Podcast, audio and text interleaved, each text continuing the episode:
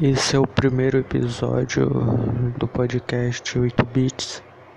Eu fico pensando qual seria a temática para esse podcast e eu não consigo pensar em um assunto específico porque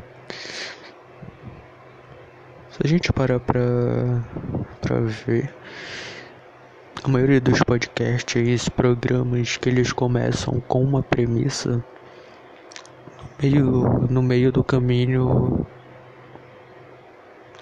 começam a perceber que aquilo tá dando visibilidade ou tá dando um retorno, seja ele qual for, tanto de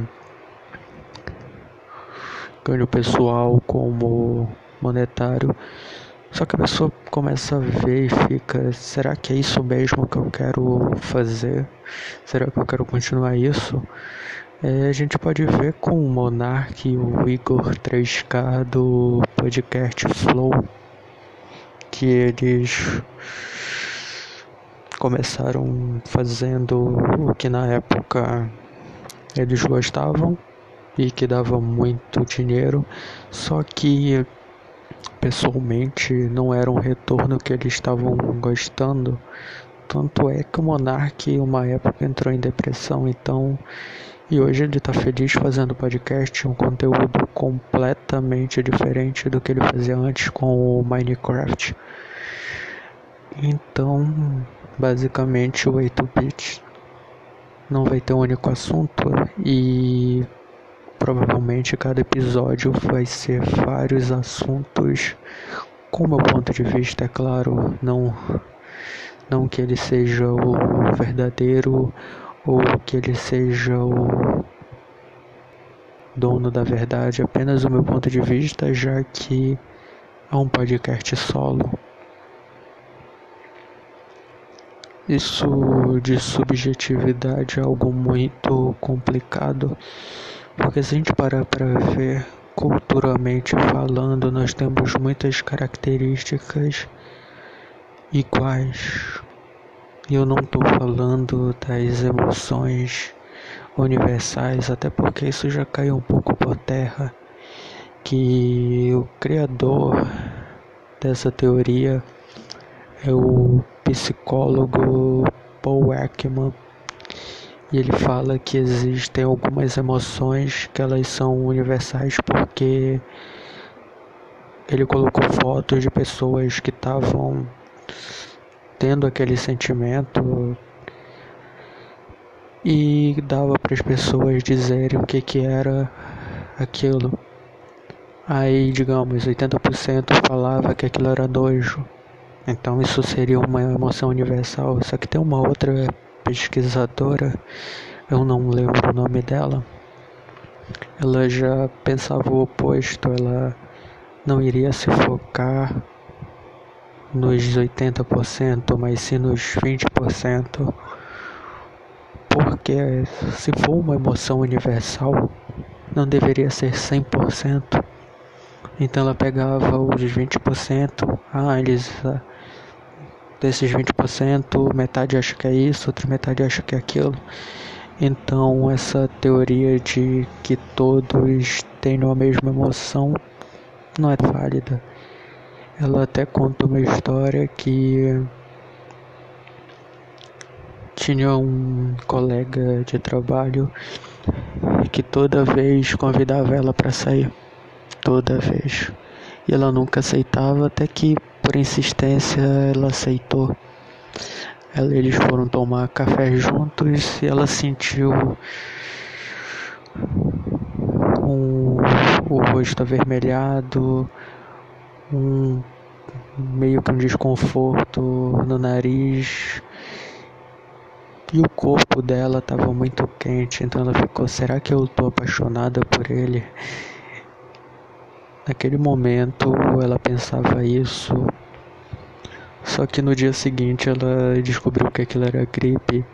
Então fica meio subjetivo, talvez, porque a mesma emoção, o mesmo sentimento, dependendo do contexto, significa algo completamente diferente. Então, uma pessoa pode sentir a mesma coisa que a outra, só que uma sente alegria e a outra tá doente. Então, as emoções não são nada mais do que o que você percebe naquele momento específico. E então algo bom pode se tornar algo ruim e algo ruim pode se tornar algo bom. Mas depende muito do contexto que aquilo está inserido. Então é um pouco complicado a gente dizer.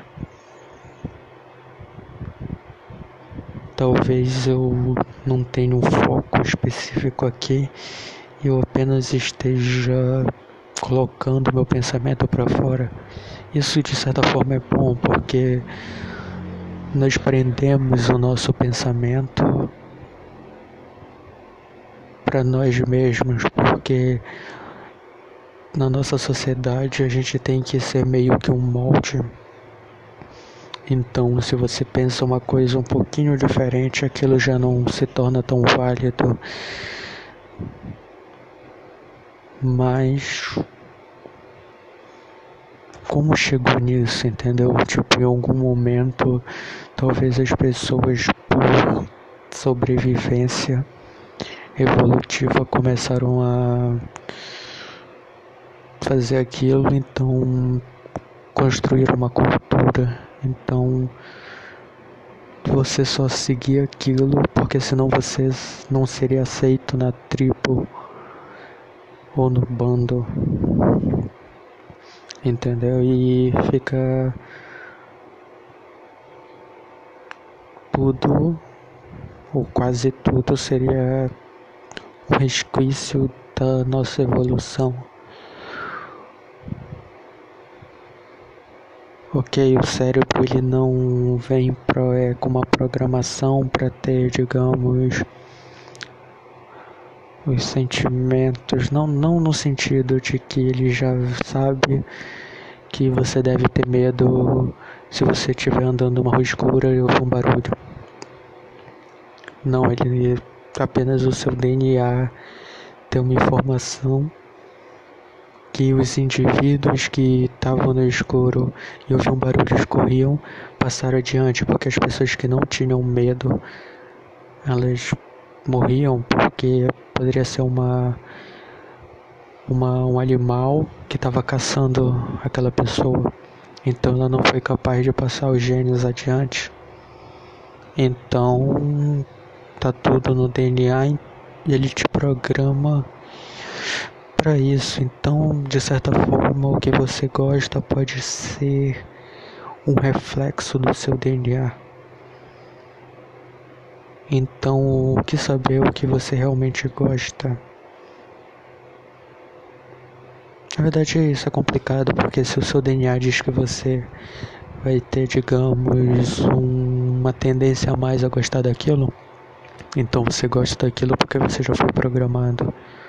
É claro que não é bem dessa forma, eu estou falando de uma forma muito seca e não levando em considerações muitos fatores externos. E ok, se a gente parar para pensar, não existe fator externo, porque é como você interpreta aquilo. No caso, o seu cérebro interpreta aquela informação que foi recebida de fora. Então, o externo ele se torna interno da forma como você vai processar aquilo. Não desmerecendo os fatores externos, é claro, mas os fatores externos em algum momento se torna interno. Então todos os todas as informações que você recebe durante a sua vida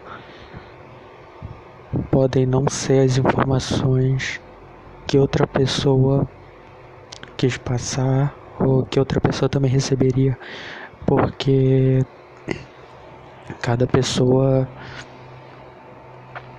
receberia a mesma informação Só que o cérebro de cada uma vai interpretar de uma forma muito diferente.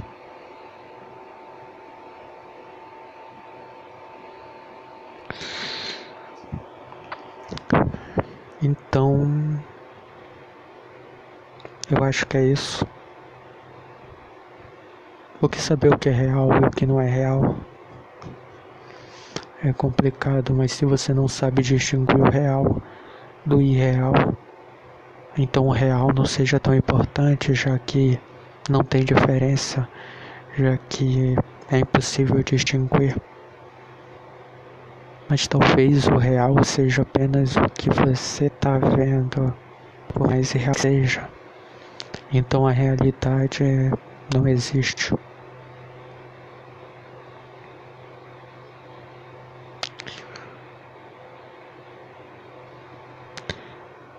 Eu acho que já é hora de eu terminar esse episódio. Muito obrigado por ouvir até aqui. Até a próxima.